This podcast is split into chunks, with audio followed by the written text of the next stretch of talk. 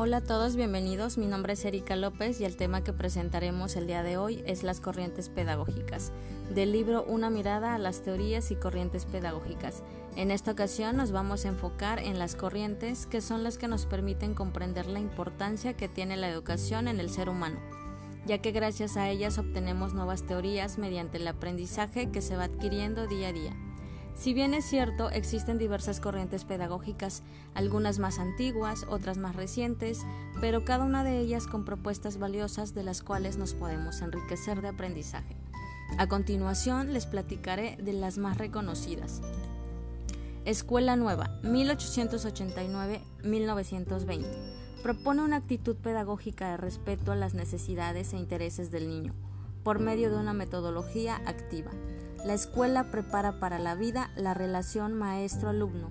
Debe estar basada en la confianza y la afectividad. Los estudiantes aprenden gracias a la acción y a la reflexión. La siguiente corriente, Pedagogía de la Liberación, 1921-1997, surge como transformación del mundo por medio de una nueva educación que le ayuda al estudiante a ser crítico y a transformar a la sociedad para mejorarla. El educando enfrenta el aprendizaje con un pensamiento crítico. La siguiente corriente es la pedagogía cognitiva, 1960-1970. Hace énfasis en la participación activa del estudiante en el proceso de aprendizaje. Establece estrategias para encaminar los procesos mentales de información, representación y acción. El desarrollo de la tecnología es otro pilar de apoyo cognitivo. La siguiente corriente es la pedagogía conductista, 1901-2000. El aprendizaje se logra cuando se demuestra o se exhibe una respuesta apropiada, después de la presentación de un estímulo ambiental específico. La conducta es fruto de la experiencia aprendida del sujeto, no de factores innatos o genéticos. La siguiente corriente es la pedagogía constructivista, 1900 a la fecha. El individuo es responsable de su propia formación intelectual. Su aprendizaje es en función de la maduración individual. Sostiene que ya no es visto como un ente pasivo, sino como un ente activo y responsable de su propio aprendizaje, el cual construye por sí mismo.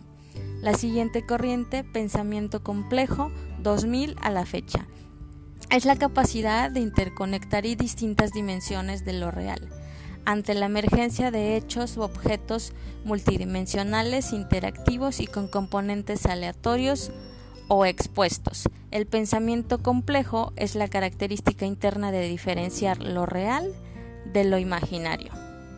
La siguiente corriente es el enfoque por competencias.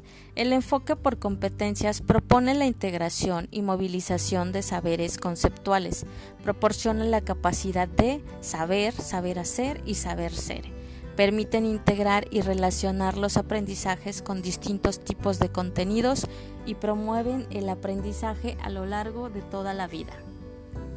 Estas distintas corrientes nos enseñan la importancia del desarrollo psicológico y las herramientas para conocer a la educación.